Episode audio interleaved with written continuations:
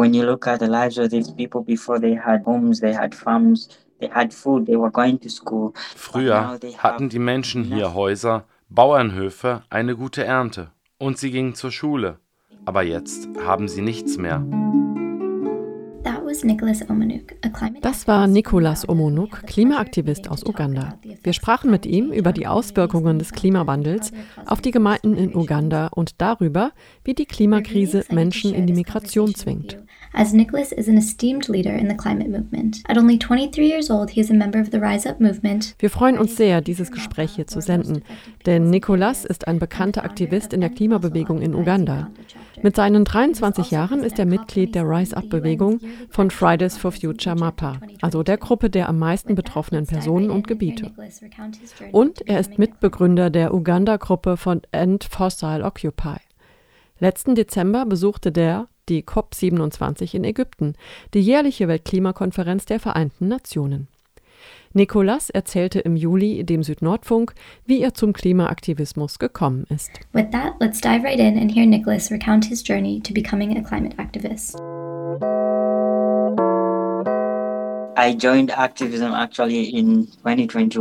Ich habe 2021 mit dem Aktivismus begonnen. Warum ich mich der Klimabewegung angeschlossen habe, hat damit zu tun, was bei mir zu Hause passiert ist. Ursprünglich komme ich nicht aus Kampala, sondern aus Palissa, einer Region im Osten Ugandas. In Palissa leben wir von Viehzucht und Landwirtschaft. Aber 2021 gab es eine schwere Dürre und vieles hat sich verändert. Wir mussten längere Strecken zurücklegen, damit unsere Tiere Wasser und Weideland finden.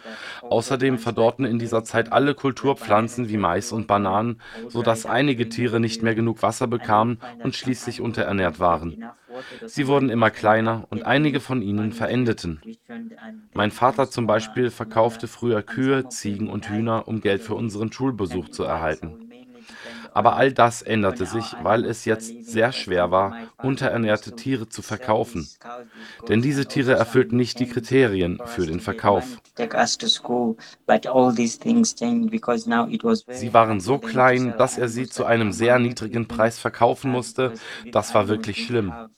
Das führte bei uns zu einem Einkommensverlust, sodass wir nach Möglichkeiten suchen mussten, um Geld zu bekommen. Und weil es für uns schwierig war, genug Essen zu haben, weil all unsere Ernten wie Matoke und Mais verdorrt waren. Since my father could not sell these animals, since it was hard for us to have food because all our crops that we had, like the matoke and maize, had dried up. Es war also schwierig, an all unsere Nahrungsmittel zu kommen. Vor allem für die Mädchen wurde es sehr kompliziert.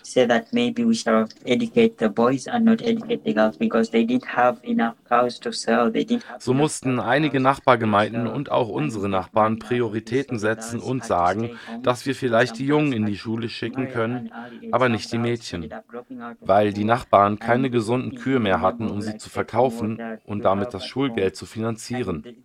Also mussten die Mädchen zu Hause bleiben, einige wurden dann früh verheiratet. Andere Mädchen brachen die Schule ab, um zu Hause zu helfen, um Wasser zu holen.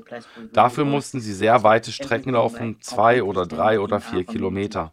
Das war sehr schmerzhaft und es war sehr heiß, sodass sich alles in unserer Gemeinde völlig veränderte. I didn't really know that this was all climate change. But then when I came doch damals wusste ich nicht wirklich, dass das alles mit dem Klimawandel zu tun hatte. Als ich dann an die Universität kam und etwas über den Klimawandel herausfand und was da mit uns passiert, fragte ich mich, wie kann ich Teil der Lösung sein? Denn es hat mich persönlich und die Menschen in meiner Gemeinde wirklich betroffen. So wurde ich zum Klimaaktivisten und 2021 aktiv. Damals wurde ich in den sozialen Medien und überall aktiv und beteiligte mich an Streiks und all dem. Do you have the feeling that Hast du das Gefühl, dass dein Aktivismus von der ugandischen Regierung überhaupt gehört wird? Hast du manchmal das Gefühl, dass du in ein schwarzes Loch predigst oder dass deine Aktionen wirklich etwas in deiner Gemeinde und deinem Land bewirken? Ja, ich denke, dass die Aktionen, die wir durchführen, etwas bewirken, wie zum Beispiel die Baumpflanzprojekte, die umweltfreundlichen Projekte und die Bereitschaft, Herstellung von Solarzellen und all das. Sie funktionieren und schaffen Bewusstsein bei den Menschen. Sie tragen dazu bei, dass die Menschen etwas darüber erfahren und helfen so vielen Menschen, vor allem in Schulen und in den Gemeinden, die mit den Auswirkungen der Klimakrise konfrontiert sind. Aber die Aktionen konzentrieren sich normalerweise nicht auf die ugandische Seite, denn wenn wir unsere ugandischen PolitikerInnen ins Visier nehmen, ist das für uns riskant und wird ein Problem für unsere Sicherheit. Vor allem für unseren Lebensunterhalt, denn viele Menschenrechtsaktivisten hier in Uganda werden entführt und einige werden getötet oder wir wissen nicht, wo sie sich gerade aufhalten. Die Dinge sind also wirklich kompliziert. Wir gehen also ein großes Risiko ein, wenn wir uns in unserem Klimakampf auch an PolitikerInnen wenden, insbesondere in Uganda. So maybe looking on a more regional level, we're just curious to know what specific challenges you're facing. Wir wüssten gerne, mit welchen spezifischen Herausforderungen die Klimaaktivistinnen in Uganda auf regionaler Ebene konfrontiert sind. Wie engagiert sich die Jugend und die lokalen Gemeinden in diesem Aktivismus? Wie überwinden sie die Hürden und wie arbeitet die Jugend mit Projekten wie End Fossil Uganda zusammen, mit denen du ja auch befasst bist? Also Wenn ich sage, dass End Fossil Occupy und auch die Aktivisten in Uganda mit so vielen Herausforderungen konfrontiert sind und eine davon ist, dass unsere Sicherheit gefährdet ist und wir unser Leben Leben aufs Spiel setzen, weil wir gegen Fördervorhaben für fossile Brennstoffe sind, dann muss man über die Grenzen schauen.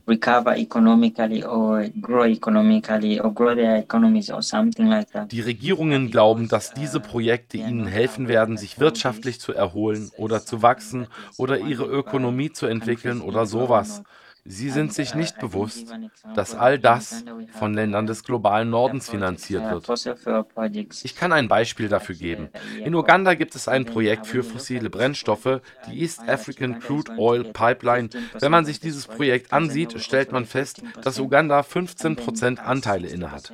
Tansania erhält ebenfalls 15 Prozent und dann gehören 60 Prozent Total Energies, ein französisches Unternehmen in Europa und 8 Prozent gehen an ein chinesisches Unternehmen.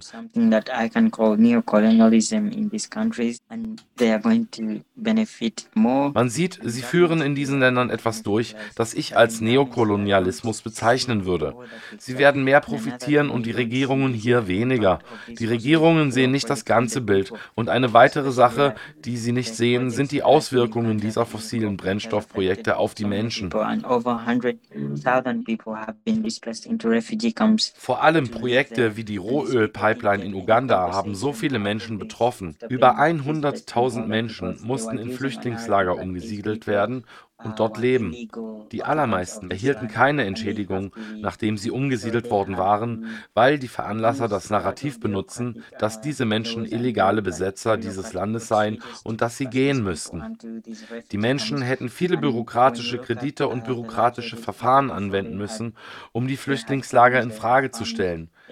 Denn sie hatten Häuser, sie hatten Farmen, sie hatten eine Ernte, sie gingen zur Schule, aber jetzt haben sie nichts mehr. Sie schlafen einfach in Zelten. Diese Vertriebenen haben keinen ausreichenden Zugang zu Bildung. Sie bekommen keine Nahrung. Sie müssen nach Wegen suchen, um etwas zum Essen zu finden. Sie leiden so wegen des Pipeline-Projekts.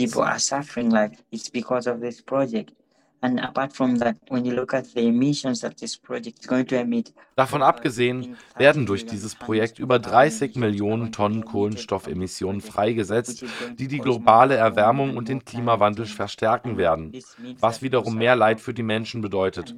Und eines der Probleme, mit denen die Menschen in meiner Gemeinde konfrontiert sind, ist die Lebensmittelknappheit.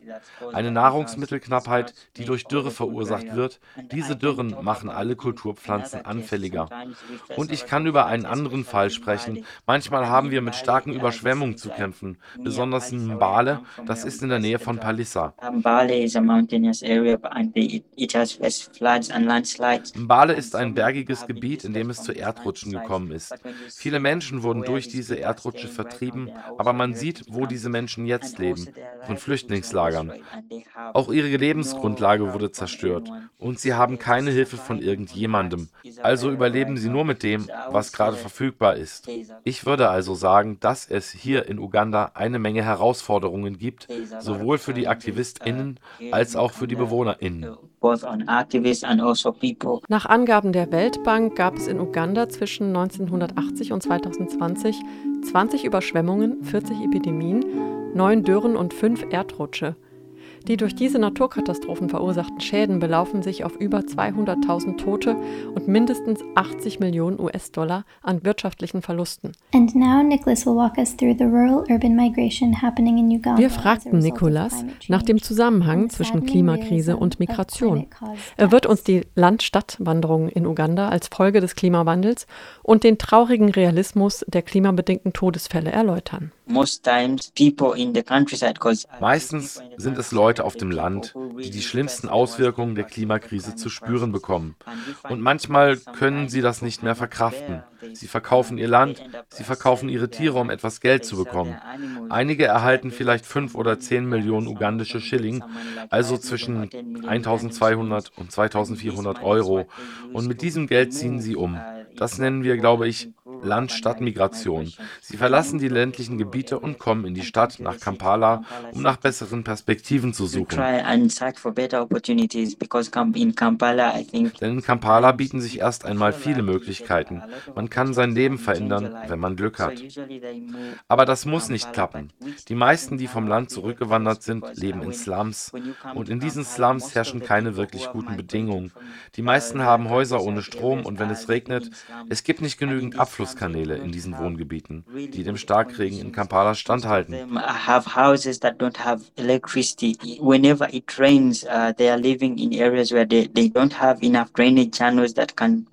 Wenn es regnet, dringt das Wasser aus den Gräben in die Häuser ein. Dann können die BewohnerInnen dort nicht mehr schlafen. Manche ertrinken sogar in diesem Wasser und sterben. Es gibt den Fall einer Frau, die in einen tiefen Graben getreten ist und im Wasser ertrank. Das Wasser schwemmte sie weg und wir brauchten drei bis vier Tage, um ihre Leiche zu finden. Uh, and we, it took like three to four days to find her dead body.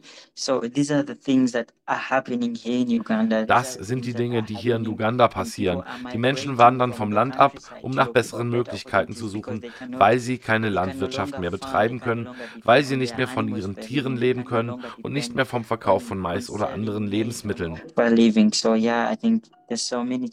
Also ja, es gibt sehr viele Herausforderungen und wir müssen einfach zusammenarbeiten, um Lösungen dafür zu finden. Kannst du drei Dinge vorschlagen, wie die Menschen in Uganda oder auch auf der ganzen Welt dazu beitragen könnten, die steigende Vertreibung durch den Klimawandel zu verhindern? What would they be? I think the main thing is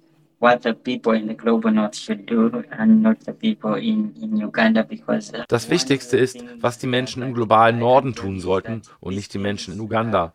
Denn für uns in Uganda ist es schwierig, den Menschen zu helfen. So hat selbst die Regierung in Uganda nicht genug Kapazitäten, um denjenigen zu helfen, die durch die Überschwemmungen vertrieben worden sind. Wir müssen uns also mehr auf die Hauptursache konzentrieren und das sind die Emissionen, die von den Ländern des globalen Nordens ausgestoßen werden. Ich denke, deine Frage geht an dich zurück, denn du bist in Deutschland oder in Europa.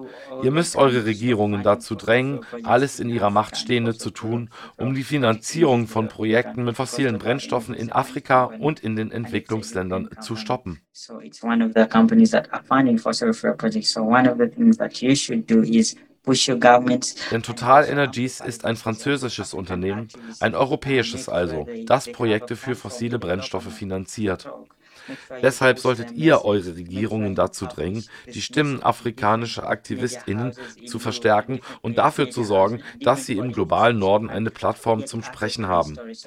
Vergewissert euch, dass ihr diese Botschaft verbreitet, dass ihr sie an verschiedene Medienhäuser und an PolitikerInnen in Europa weitergebt damit sie Zugang zu diesen Geschichten haben, damit sie wissen, dass ihre Entscheidungen Schäden und Verluste in diesen Ländern verursachen und vieles in diesen Ländern verändern. So I think the solution is to put, you people should put your governments and also you people should increase finance. Daher denke ich, dass die Lösung darin besteht, dass ihr eure Regierung und auch euch selbst dazu bringt, die Finanzmittel für erneuerbare Energien und nachhaltige Energien in euren Ländern aufzustocken und Entwicklungsländer dabei zu unterstützen, nicht von fossilen Brennstoffen abhängig zu sein und eine Wirtschaft zu finanzieren mit Klimafinanzierung. Diese Mittel können den Ländern im globalen Süden bei einem gerechten Übergang helfen, auch hin zu erneuerbaren Technologien. Denn viele Ressourcen wurden in den Entwicklungsländern ausgebeutet, vor allem in Afrika. Diese Ressourcen wurden in den Ländern des globalen Nordens genutzt, um deren Wirtschaft auszubauen. Zum Beispiel wird in Uganda Öl gefördert, wovon die Menschen im globalen Norden profitieren. Und in der Demokratischen Republik Republik Kongo werden Ressourcen abgebaut wie Kobalt und Kohle und werden in europäischen Ländern für das Wirtschaftswachstum dort genutzt. And it's because of the neocolonialism das alles wegen des Neokolonialismus, der stattfindet. Es ist zu viel für die Menschen in Uganda, das alles herauszufinden. Nur wir Aktivisten erfahren davon und versuchen dagegen zu kämpfen. Es liegt also an euch, die ihr im globalen Norden lebt, dagegen anzukämpfen und die Botschaften zu verbreiten und der Welt zu helfen, sich zu verändern. Denn ihr kontrolliert eine Menge Ressourcen hier in Afrika. Sie müssen also Druck auf ihre Regierung ausüben und recherchieren, welche Projekte hier in Afrika finanziert werden und all das aufdecken, was die Regierung tut. Und dafür sorgen, dass die Regierung etwas ändert. Yeah, thank you. Thank you for all of that. Danke für das Gespräch und für all diese Ratschläge. Ich denke, dass es für jeden, besonders im globalen Norden, sehr wichtig ist, an die Dringlichkeit dieser Themen und die Dinge erinnert zu werden. Denn es fällt wirklich viel auf unsere Schultern. Herzlichen Dank, dass wir mit dir heute dieses Gespräch führen konnten. Ich weiß nicht, ob du noch etwas sagen möchtest.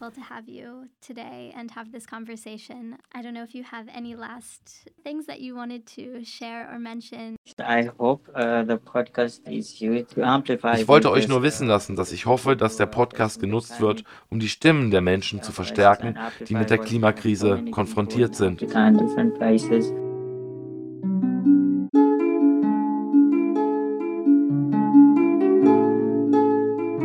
That was Nicholas Omanuk. You can find him on Twitter at OmanukN.